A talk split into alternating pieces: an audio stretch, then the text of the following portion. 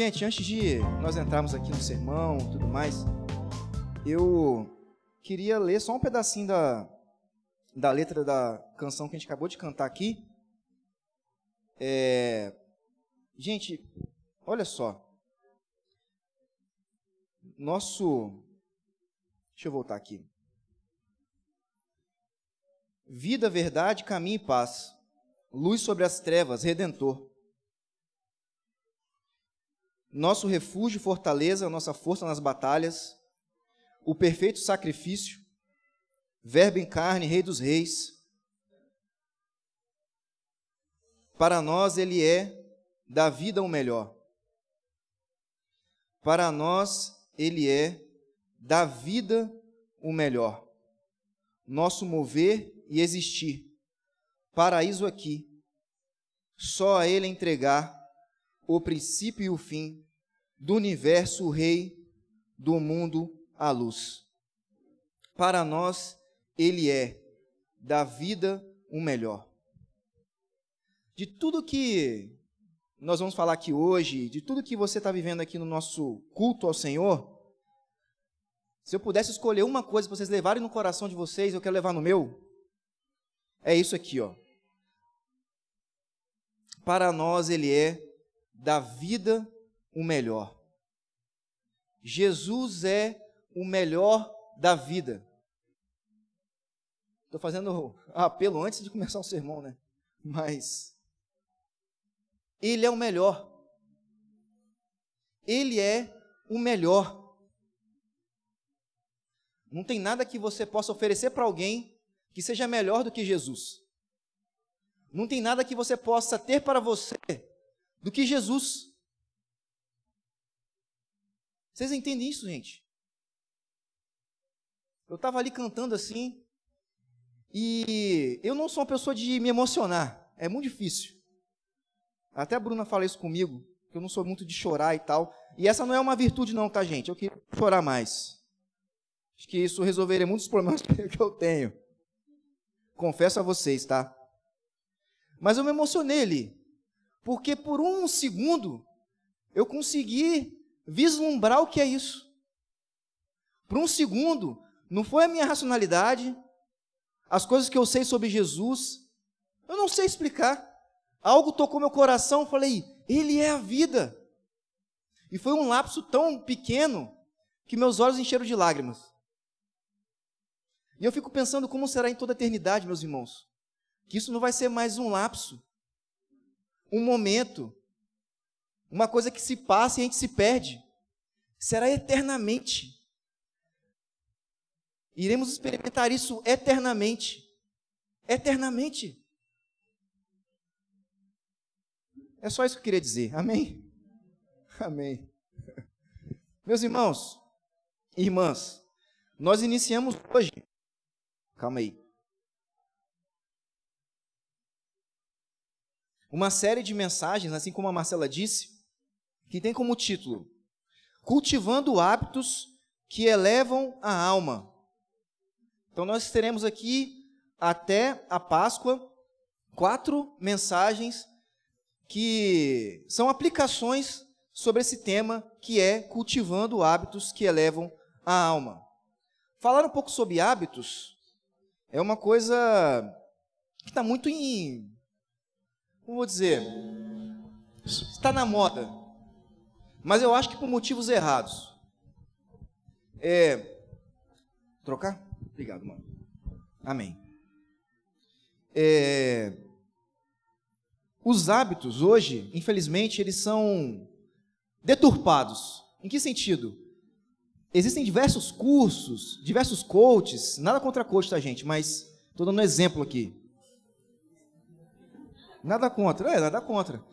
Ó, se uma pessoa é boa no que faz, Nada mais justo do que ela ensinar outras pessoas a serem bons no que faz. O problema é quando ela não é boa no que faz e vende né, aquilo que ela não faz. Aí não faz muito sentido, realmente, né? Seja um milionário, a pessoa não é um milionário. Pô, é um princípio. Mas assim, esquece isso. Mas olha só, hábitos. E, inevitavelmente, nós sabemos, gente, que, olha só, é uma questão lógica. Pessoas que cultivam bons hábitos, pessoas que são disciplinadas, obviamente, no nosso mundo, na forma que esse mundo é construído, essas pessoas tendem a o quê? Conquistar mais coisas, certo? A pessoa que tem disciplina, por exemplo, para malhar, para se alimentar bem, para ser focada na rotina do sono, obviamente ela vai obter mais músculos, ela vai ter uma, uma, um percentual de gordura menor, vai ter uma qualidade de vida melhor. Isso é óbvio, certo? Então, hábitos e disciplinas nos fazem conquistar muitas coisas. Outra coisa, muito simples da gente. Isso é lógico. Se você é disciplinado para estudar, independente se você é inteligente ou não, tá? Isso não quer dizer que geralmente as pessoas que são muito inteligentes não são disciplinadas. E muitas pessoas que são disciplinadas conquistam mais coisas na carreira porque são disciplinadas. Então essas pessoas elas fazem o quê? São disciplinadas para estudar, são focadas, não perdem o foco, não se desfocam. Obviamente, elas irão conquistar mais coisas. Isso é o que, gente? É lógica. Não tem muito mistério aí. O grande ponto é que nessa série de mensagens, nós gostaríamos de desafiar vocês a um outro tipo de mentalidade acerca, acerca dos bons hábitos. Certo? Então guarde isso no seu coração. Primeira coisa que eu queria falar para vocês. Por quê? Diferente do que nós vemos por aí, que os hábitos são quase poderes acumulados, sobrenaturais para você conquistar coisas para você, os hábitos e virtudes que nós vamos estudar a partir das Escrituras são hábitos e virtudes que te levarão a servir o outro. São hábitos e virtudes acumuladas para que você diminua, para que outras pessoas sejam abençoadas. Por acaso, qual que é o melhor ser humano, a melhor versão de homem, e aqui eu estou englobando com mulher também, né? Um ser humano que pisou na terra. Vocês sabem? Quem? Jesus. Existia alguém mais virtuoso e mais acumulador de bons hábitos do que Jesus? Não, né? Sim ou não? Ah, sou de fazer isso não, tá, gente? Mas eu fiz agora. Sim ou não? Mas ignorem. E aí eu faço uma pergunta para vocês, uma provocação. E esses bons hábitos e virtudes do perfeito Jesus o levou aonde? A uma cruz.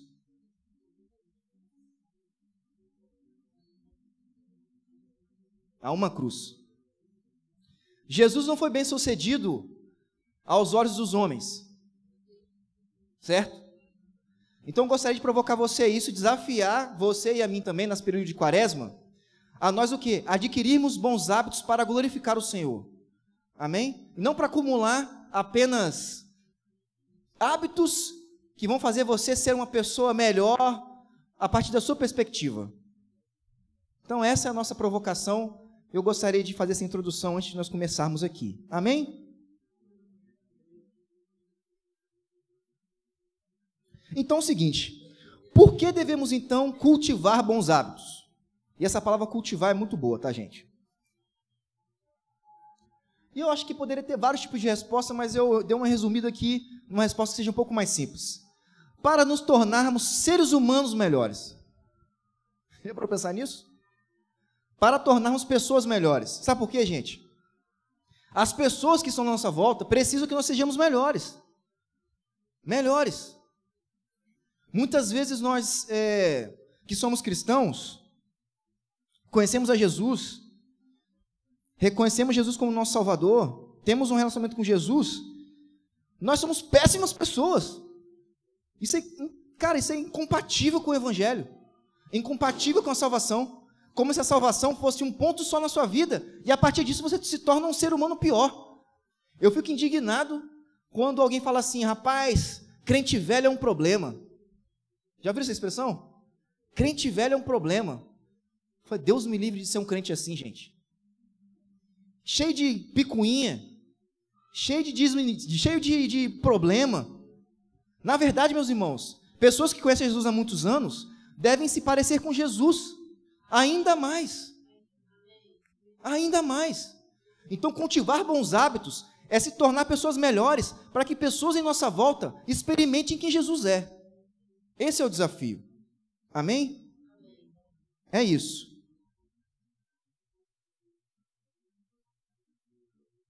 Obviamente que, que pessoas que têm bons hábitos, segundo as Escrituras, em Provérbios nós temos vários textos que dizem sobre isso, são pessoas que vão viver bem essa terra.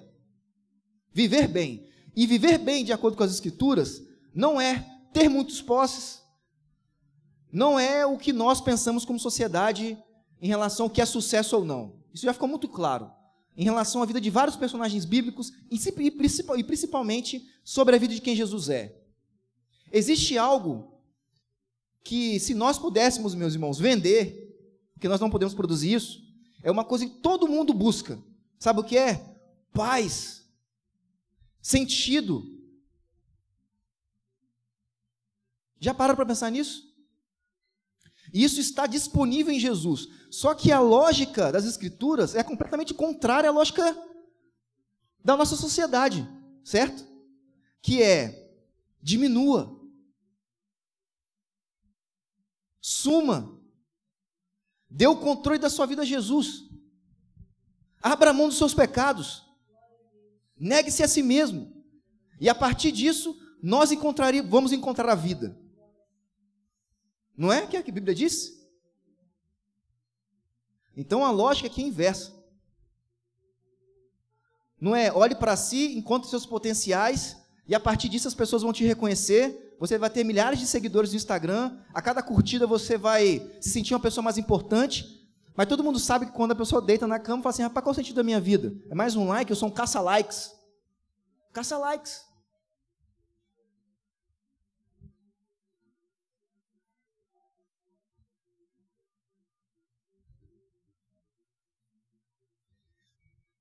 Agora aqui em homenagem à minha amiga Lude.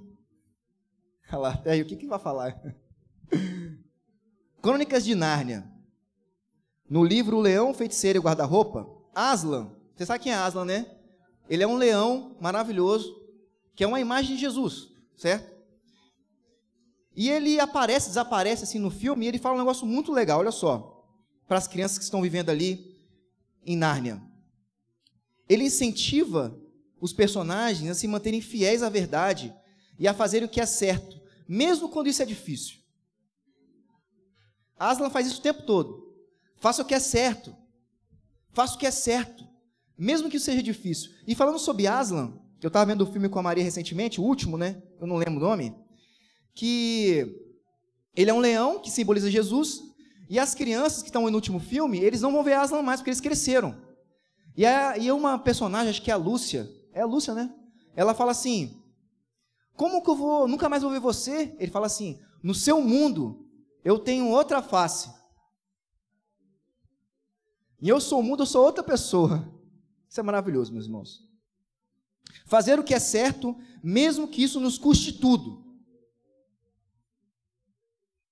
Assim nós vamos cultivar bons hábitos. Fazer o que é certo, mesmo que isso nos custe tudo. Amém? Olha o que Paulo fala em Filipenses capítulo 4, verso 8. Quanto aos mais irmãos, tudo que é verdadeiro, tudo que é nobre, tudo que é correto, tudo que é puro, tudo que é amável, tudo que é de boa fama, de alguma virtude há, e se há louvor misto, seja isso que ocupe o vosso pensamento. Então, o que, que hábito e disciplina tem a ver, meus irmãos? Eu fiz aqui uma licença poética e escrevi que disciplina é fazer sucessivamente o que deve ser feito e não só aquilo que nos dá vontade. Disciplina é fazer sucessivamente o que deve ser feito e não só aquilo que nos dá vontade. Amém? Com todo esse pano de fundo, o tema da mensagem de hoje é sobre a vida de José, um homem íntegro. E nós vamos conversar aqui a partir da vida de José, o que nós podemos aprender sobre integridade e quais hábitos nós podemos acumular e colocar em prática para que nós nos tornemos pessoas íntegras. Amém? Olha só. O que é integridade? Integridade refere-se à qualidade de ser íntegro, honesto e moralmente incorruptível. É a qualidade de ter princípios éticos sólidos e aderir a eles mesmo quando ninguém está observando. Ser íntegro é ser fiel aos princípios. Honestidade, lealdade. Quantas pessoas íntegras vocês conhecem, gente? Essa é a pergunta. De verdade, hein?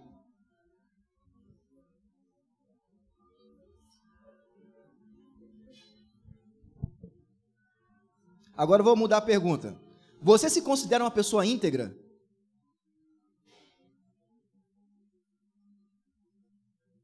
O que você faz quando ninguém está vendo? Essa pergunta é fabulosa. Se passasse a sua vida aqui na televisão, as pessoas achariam o que de você? Gente, Deus vai fazer isso com você não, tá? Deus te ama. Mas assim, eu estou só exemplificando aqui que eu já ouvi isso várias vezes. Então vamos lá. Você se considera uma pessoa íntegra, sim ou não? Tem que pensar. E quantas pessoas íntegras estão à sua volta? Integridade, gente.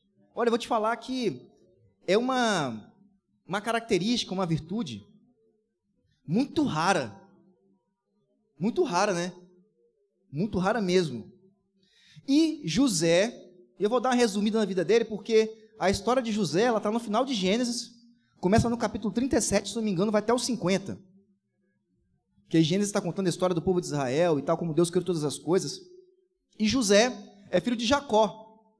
Abraão, Isaac Jacó. E José, ele era o filho predileto de Jacó. E José é conhecido por todas as escrituras como um exemplo notável de integridade, porque ele era um homem justo, temente a Deus, e enfrentou vários desafios que poderiam facilmente ter desviado ele do caminho. No entanto, ele se permaneceu fiel. E aí eu vou dar uma resumida aqui na história de José, porque eu não vou ler a história de José toda, para a gente ter um contexto aqui, porque talvez você não conheça quem foi José. Todo mundo que conhece José, a história de José? A história de José é cabulosa, né? José, filho de Jacó, o filho favorito de Jacó, isso é muito importante. Ele foi vendido como escravo pelos seus próprios irmãos. Olha a doideira. E esses irmãos, eles, cada um deles é um nome da tribo de Israel, né? Então eles vendem José, por quê? Porque eles tinham inveja de José. Porque ele era o filho predileto de Jacó e porque também ele era um homem sonhador. Ele teve um sonho um dia e falou assim, o sonho dele resumindo era assim, que ele imaginava os doze, né, os irmãos dele se curvando diante dele. Ele, que isso, cara? Esse moleque é mó tirado. Imagina os irmãos conversando, né? Pois o José é mó tirado, velho. Acabou de falar que teve um sonho, dizer que é de Deus, que todo mundo se curvava diante dele. Ele já é o predileto do meu pai, pô. E aí então os irmãos José falaram assim: rapaz, vamos matar. Não, vamos fazer não. Não vamos manchar as minhas mãos de sangue. Então vamos fazer o quê? Vamos vender ele. Então os irmãos de José, invejosos, vendem ele, então levam ele para o Egito. E quando ele chega no Egito, ele é comprado por Potifar, um oficial egípcio. Só que José, ele era maravilhoso, cara. Ele demonstra grande habilidade e integridade. Então ele, quando chega na casa de Potifar, no Egito, ele é promovido para ser administrador da casa de Potifar. Porém, a esposa dele, foi isso que a gente leu aqui agora, né? Tenta seduzir José. Porque a Bíblia diz que José era um cara muito bonito. Pois se a Bíblia diz que o cara é bonito, deveria ser muito bonito mesmo. Pô, nas escrituras sagradas registrar que você é bonito, porque tipo assim, rapaz, o cara é bonito. Deus falou que ele é bonito. Diferente de uns aí. Diferente de uns aí. Hã? José, Davi eram homens bonitos. E aí, José se recusa a se deitar com a mulher de Potifar. Então ela acusa ele de estupro e, como consequência, ele é lançado na prisão. Olha a vida desse cara, gente. Foi vendido pelos irmãos. Começou a trabalhar com Potifar. Foi reconhecido pelo seu trabalho. A mulher do cara tenta seduzir ele, ele nega isso. É preso. Chega na cadeia. Ele é um cara tão bacana que ele é, vira responsável por cuidar dos presos que estavam ali. E ele começa a interpretar alguns sonhos de algumas pessoas na cadeia, até que esse conhecimento chega lá, estou resumindo bem a história dele, mas chega aos conhecimentos de Faraó, que Faraó teve um sonho, e aí ele interpreta o sonho de Faraó, e ele identifica ali que, o Faraó identifica que vai ter um momento de, de fome e tudo mais, durante muito tempo ali naquela região, e aí ele vê a sabedoria de José e coloca José, o escravo vendido pelos irmãos, como governador do Egito. Como José era muito inteligente, e aí ele usa toda a sua estratégia para guardar alimentos e tudo mais, e proteger toda aquela fome ali. E aí depois os irmãos dele vêm com fome, né, para o Egito, e aí José reconhece os irmãos, os irmãos não reconhecem ele, e ele perdoa os seus irmãos, e a história continua por aí, eu vou chegar lá no final, mas é basicamente isso. José era um homem cheio de integridade, meus irmãos. E o primeiro ponto que eu gostaria de reforçar com vocês aqui é que José, ele era fiel em meio à tentação. Olha só o que o texto diz em Gênesis 39, versículo 9. Ninguém desta casa está acima de mim, e nada me negou, a não ser a senhora, porque é, é, porque é a mulher dele. Como poderia eu cometer algo tão perverso e pecar contra Deus? José era um homem íntegro porque ele era fiel. Fiel, meus irmãos.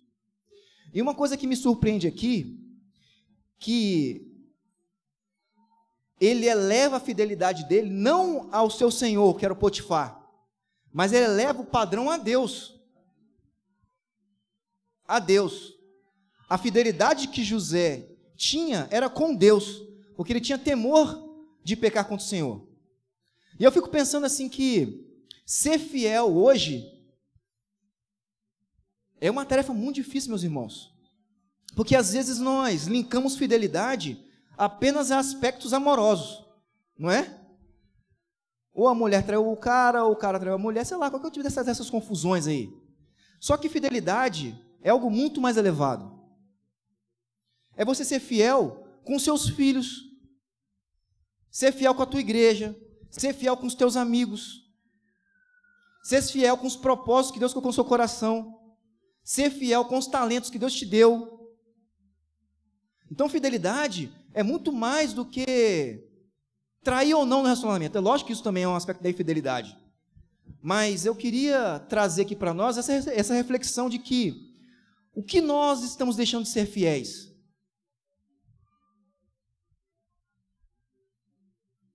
Porque deixar de fazer aquilo que Deus quer de nós também é um aspecto de infidelidade. E José, ele foi fiel a Deus em tudo, meus irmãos. Ó, a vida do cara. Ele não reclamou, a Bíblia não fala em nenhum momento. Ele foi fiel a Deus na casa de Potifar, ele foi fiel a Deus quando ele andava com o pai dele, Jacó, com os irmãos, porque quando ele é preso, ele foi entregar uma mensagem para os irmãos, ele foi obediente ao pai dele, ele foi fiel quando estava preso, e foi o melhor preso de todos, inclusive por isso que ele tomou conta dos outros presos, do governador do Egito, ele foi ovacionado, meus irmãos. O faraó permitiu que ele trouxesse o povo dele para dentro do Egito, para ser salvo o povo de Deus. Então José era um homem íntegro e fiel. Em que? Em todas as coisas. Em todas as coisas. Quais compromissos nós temos quebrado que nós fizemos por aí?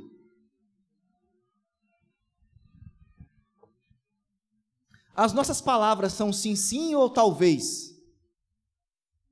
Somos, nós damos o papo reto ou não? Aleluia.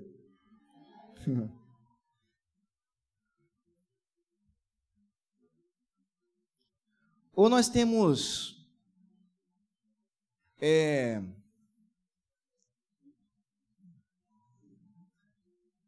se tornado pessoas maleáveis.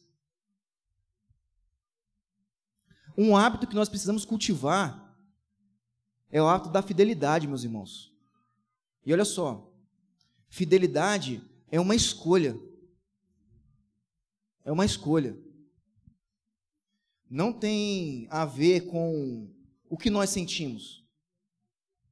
Eu acho que tem uma coisa que atrapalha a gente acumular hábitos que Deus quer que nós acumulemos, é nós ouvirmos demais os nossos sentimentos. Demais. Não estou falando que é fácil, tá, gente? Não é isso. Mas por hora nós devemos silenciá-los e fazer o que precisa ser feito. Não é isso que é o que eu disse que é o, a raiz da disciplina? Fazer o que precisa ser feito. Pessoas fiéis fazem aquilo que precisa ser feito, independente do que, do que vai custar. Vou dar um exemplo. Você trabalha num local, benção, tem um salário digno, é o seu sonho. Aí um belo dia, não falar seu chefe não, seu líder hoje, né? Mas é seu chefe, tá gente? verdade é essa. Fala assim, fulano, fulana, é, vai ter uma negociada, um negócio a rolar aí, eu vou precisar que você omita algumas coisas. Isso acontece, tá, gente? Com certa frequência, inclusive. E esse é o emprego dos seus sonhos. E aí, o que, que você faz? O que, o que você deveria fazer, o que eu deveria fazer? Nós estamos dispostos a ser fiéis a ponto de perder o emprego que você tanto sonhou? É esse tipo de fidelidade que eu estou falando. Esse tipo de fidelidade. E talvez essa seja uma, uma fidelidade difícil né, de, de você cumprir. Por quê? Porque ninguém está vendo. Às vezes seu chefe nem sabe que você é servo de Deus. Deveria saber, né? Pelas atitudes, mas às vezes ele nem, nem sabe. E aí? Nós estamos dispostos a abrir mão dos nossos sonhos, das coisas que nós conquistamos por conta da fidelidade que nós deveríamos ter?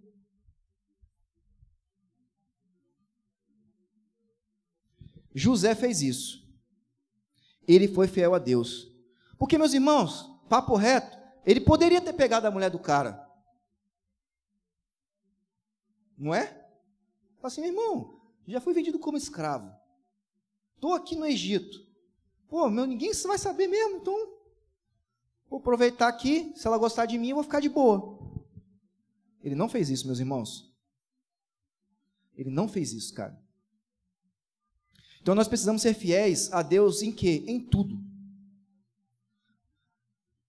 da coisa mais grandiosa à coisa mais rasteira. E vou te dizer que eu acho que as pequenas coisas, as pequenas infidelidades são as mais difíceis de a gente conseguir cumprir, certo?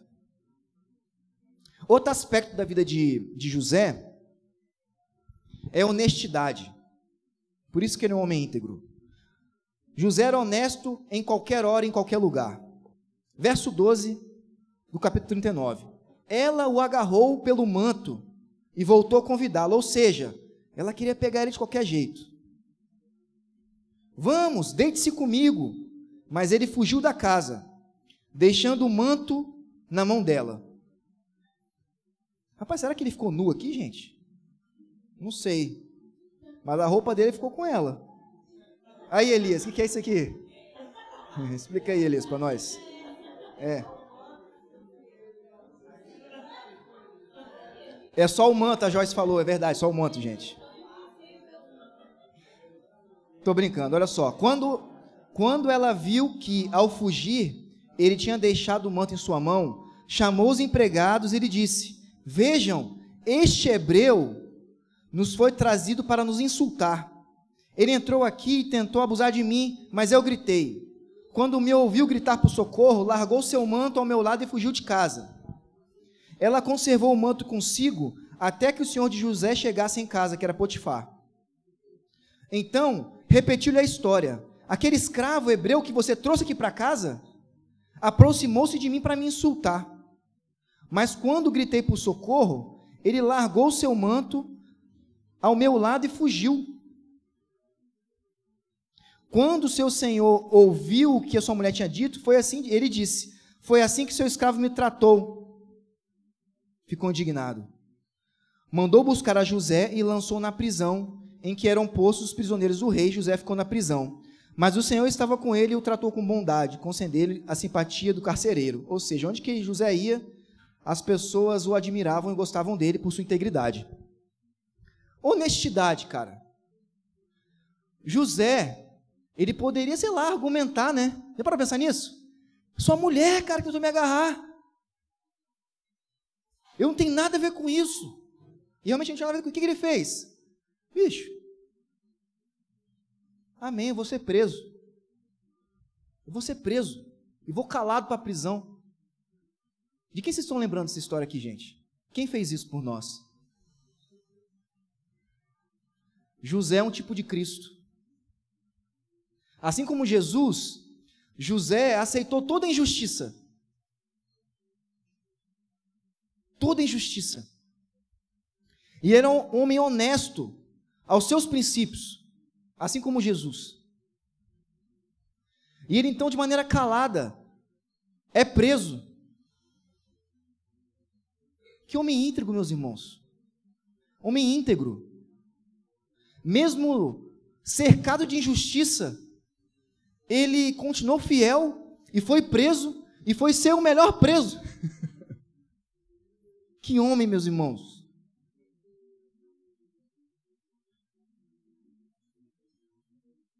Ele foi acusado injustamente de tentar seduzir a esposa de Potifar, mas ele preferiu sofrer a injustiça do que a comprometer a sua integridade. O que isso tem a ver com a gente? Nós precisamos ter hábitos acumulados para sermos verdadeiros, honestos, não sermos mentirosos, sermos transparentes e honrar os nossos compromissos. Honrar os nossos compromissos. Gente, eu amo ser brasileiro. Deus sabe disso. Eu amo ser brasileiro, gente. Sou brasileiro com muito orgulho, com muito amor. Né, que diz a seleção brasileira. Mas tem algo que nosso povo é um povo com muitas belezas, muitas belezas. Mas tem uma coisa que eu fico pensando que nós deveríamos abolir, pelo que nós somos conhecidos, é. Não sei se você pode levar muito em consideração o que o brasileiro fala. O sim não é muito sim, entendeu? Um não não é muito. Não, né? Não sei, não sei, você não sabe. Meus irmãos, isso deveria ser abolido no nosso meio. Sim é sim, não é não, e acabou. Às vezes a gente tem. A gente confunde, eu não quero ser grosso com a pessoa. Não, gente, você pode ser. Você pode dizer coisas duras para as pessoas, sendo a pessoa mais doce. Veja Jesus. Ensinou coisas duríssimas. E mesmo assim ele é o cordeiro imaculado, perfeito, amoroso, cheio de compaixão. Então, assim, não tenha medo de dizer não para as pessoas. Isso é muito simples, meus irmãos. Porque olha só, é muito mais fácil você falar sim ou não no começo do que depois você tentar resolver o problema que depois já, ele já te engoliu. Então seja honesto com as pessoas, cara. Você não está afim de fazer um compromisso? Olha só, fulano, por favor. Eu não vou. Não tem nada a ver com você. Mas eu não quero. Gente, é uma coisa simples, é um hábito que a gente precisa acumular de ser verdadeiro com as pessoas. Não tenha medo. Que o seu sim seja sim e que o seu não seja não. Muitos de nós sofremos por causa disso. Ah, eu não sei dizer não para as pessoas. Pecado, gente, isso é pecado. pecado. Saiba dizer não para as pessoas, gente, que é isso? Cultive esse hábito. Sabe? Seja honesto com o que você está sentindo, com o você, com você está passando. Seja, sabe o que, gente? Olha só, uma palavra transparente. Acumule esse hábito aí, transparente com as pessoas. O combinado não sai caro, tem essa frase? Faça isso em nome de Jesus. Ser honesto. Agora, uma terceira coisa que temos de característica em José, que revela a sua integridade é a lealdade e a perseverança em meio às adversidades. José sempre foi leal aos princípios de Deus e foi perseverante até o fim. Essa é a história de José. Quando ele é preso, olha o que aconteceu. Verso 22, no capítulo 39. Por isso, o carcereiro encarregou José de todos os que estavam na prisão, e ele se tornou responsável por tudo que se sucedia. O carcereiro não se preocupava com nada do que estava a cargo de José, porque o Senhor o abençoava. Cara, você imagina isso, gente? Você é um carcereiro, olha a doideira, hein? Aí chega um preso para você, um preso acusado de querer forçar uma relação com a esposa de Potifar. Aí chega esse cara, você é o carcereiro, você fala assim: a partir de hoje, quem vai tomar conta da cadeia é esse cara aqui. Gente, isso é surreal. Vocês entregariam a chave da cadeia para um presidiário? Vocês fariam isso?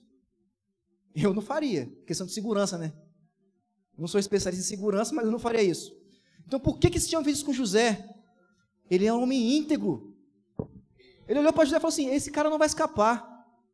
E ele vai cuidar de todos os presos. Meus irmãos, isso é surreal, cara.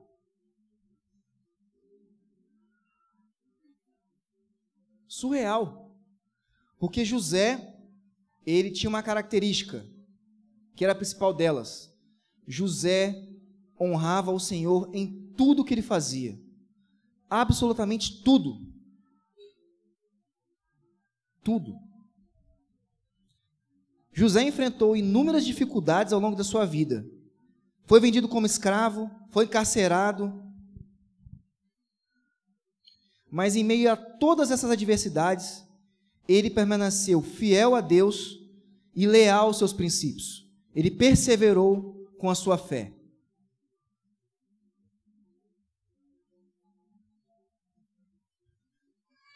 Nós precisamos ser íntegros. Tem um livro do, do Alice McGrath, eu acho, é isso mesmo, que ele tem um capítulo específico sobre apologética que ele diz assim: o que afasta as pessoas hoje das igrejas, do evangelho, do cristianismo? E um dos pontos altos é o falso testemunho. A baixa integridade daqueles que dizem seguir Jesus. Isso não tem a ver, na minha ótica, com pessoas que erraram e se arrependem de seus pecados. Não é isso, meus irmãos. Estou falando dos hipócritas. Já para pensar que a nossa falta de integridade como servos de Deus impedem pessoas de conhecerem a Jesus?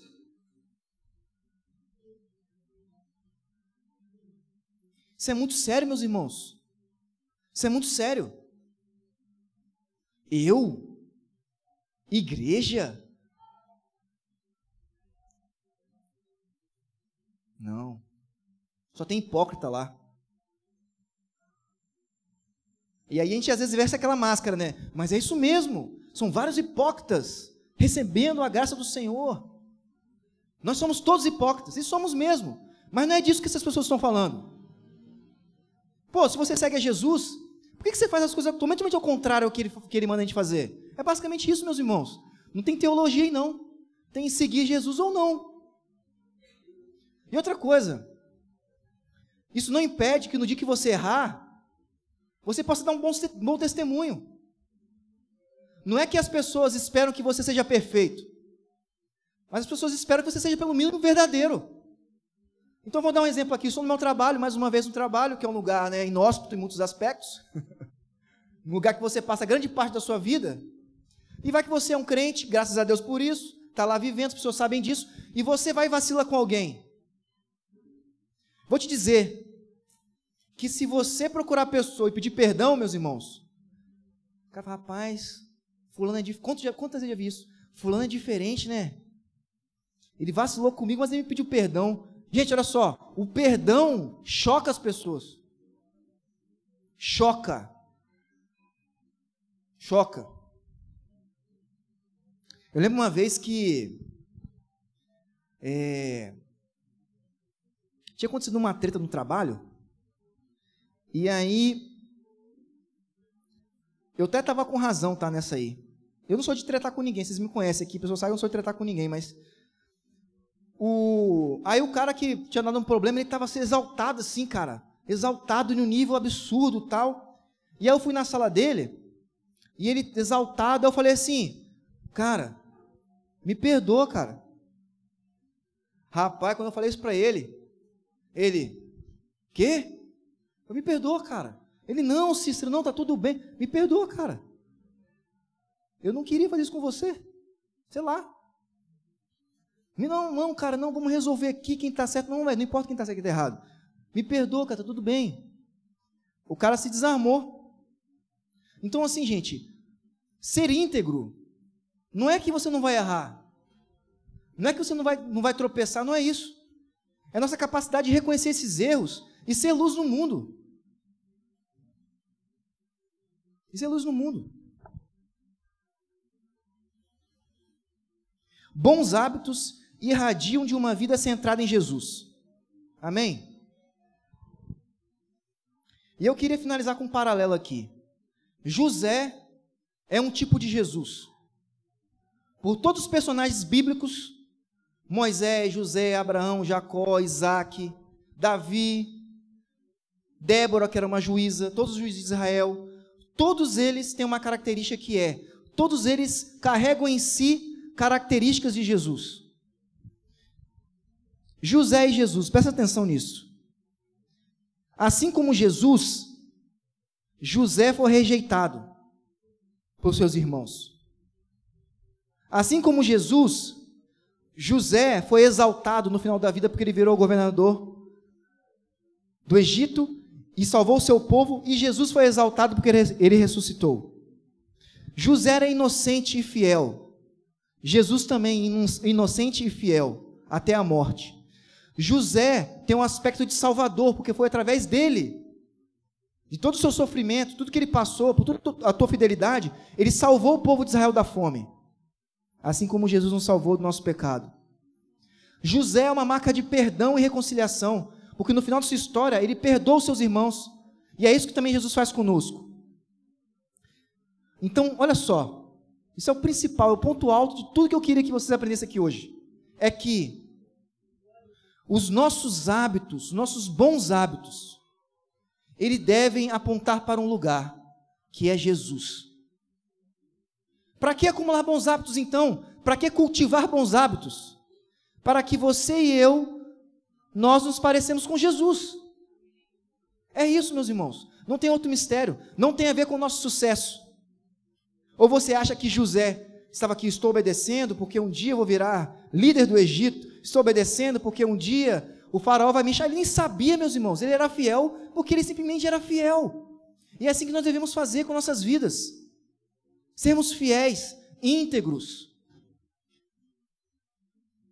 para que nós nos pareçamos com Jesus. O objetivo central de todo bom hábito, de toda boa, boa virtude, é você e eu nos parecermos com Jesus. É isso, meus irmãos. E o discipulado é isso. Seguir a Jesus, imitar a Jesus. E aí talvez você está se perguntando assim, cara, beleza, eu, eu, percebi hoje aqui que eu não sou pessoa íntegra. Eu sou desonesto, eu sou mentiroso, sei lá, qualquer outro tipo de coisa. E você pensa assim, cara, eu não consigo. Eu não consigo não ser desonesto. Eu não consigo ter bons hábitos. Por conta da minha história, por conta da minha vida. Eu creio nisso tudo, meus irmãos. Nem todo mundo veio do mesmo lugar. Talvez a sua história tenha te amassado a ponto de você realmente não ter nenhuma boa virtude, nenhum bom hábito. Mas olha só, eu queria te dizer o seguinte: diante de Jesus, qualquer um se transforma em nova criatura. Não tenha medo. Eu não sei o que fazer. Não importa, meus irmãos. Comece dando o primeiro passo, que é chamar Jesus a ser o seu Senhor. E outra coisa, bons hábitos não vem através de você sentir as coisas.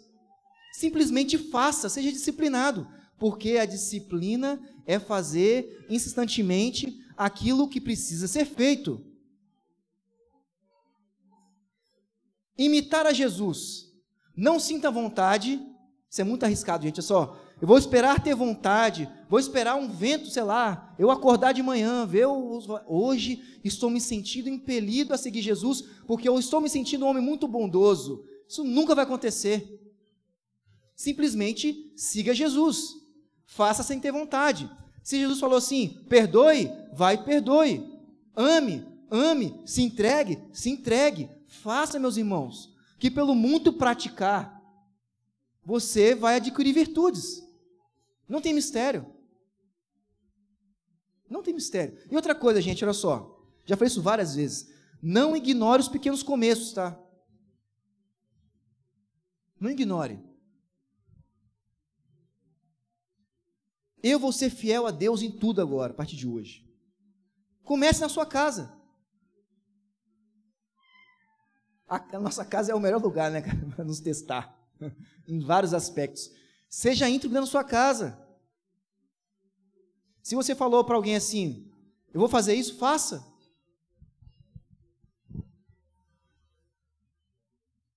cultive bons hábitos. Eu gostei muito dessa palavra. Cultivar. O que é cultivar, gente? É regar, preparar a terra, lançar sementes, ter paciência. É um processo. É um processo. Como que você se imagina daqui a uns anos em relação às suas virtudes, aos seus hábitos? Como você imagina? Eu espero que no seu planejamento esteja: eu quero ser mais amoroso, eu quero ser mais fiel, eu quero ser mais íntegro. Mas nós precisamos dar um passo. Dar um passo, meus irmãos. E eu tenho certeza que Jesus vai nos ajudar nessa jornada. Amém? Olha só, não desanime em ser uma pessoa melhor. Gente, não desanime, não desanime em ser uma pessoa melhor, gente. Sabe por quê? O seu filho precisa disso. O seu amigo precisa disso. A sua igreja precisa disso. Esse mundo precisa disso, meus irmãos. Esse mundo precisa disso. Em vez de apontar para o outro, veja você e mude você a sua realidade. Sabe? É muito simples, mas a gente complica demais. Cultive bons hábitos. Estamos na quaresma, meus irmãos, na quaresma. Coloque diante de Deus os seus pecados. Eu quero ser um cara mais íntegro, gente. Eu preciso ser mais íntegro. Eu preciso mudar. Eu falei isso aqui, vou falar para você, não falei, eu falei na quarta-feira e falei com os jovens aqui. Eu quero falar um negócio muito sério com vocês. Preste bastante atenção nisso. Não é porque eu sou um pastor, e aqui nós temos outros pastores, somos líderes dessa, dessa, dessa igreja, que nós não precisamos melhorar, tá? Só quero lembrar o seguinte: quem entregou Jesus à cruz foram os religiosos. Então, ai de mim, que a minha classe entregou Jesus. Então, tem que ficar atento, meus irmãos. Nós precisamos melhorar. Melhorar. Melhorar, gente. Não dá para ser assim, não. Melhorar, pelo amor de Deus. Não me irrita, não. Nunca falei primeira vez, me irrita, não. E como você vai fazer isso? Gente, de mais simples possível. Pega um negócio está na sua cabeça aí, que você sabe que você faz que não presta, abandona e muda. Amém? E muda, meus irmãos. E muda. Nós precisamos ser íntegros. Íntegros. E olha só, fuja do perigo de acumular hábitos que não honram Jesus, tá? Sabe por quê? De bons hábitos o inverno está cheio, o inferno está cheio. o inferno está cheio. Porque assim, o que, que adianta você ter muitos hábitos, você é uma pessoa ser uma pessoa assim admirável, e você está só se alimentando do seu próprio ego com seus hábitos, com sua disciplina. Aí não vale a pena, meus irmãos. Não vale a pena. Nós somos chamados a honrar Jesus com tudo que nós somos, amém? Então vamos ficar de pé para nós orarmos?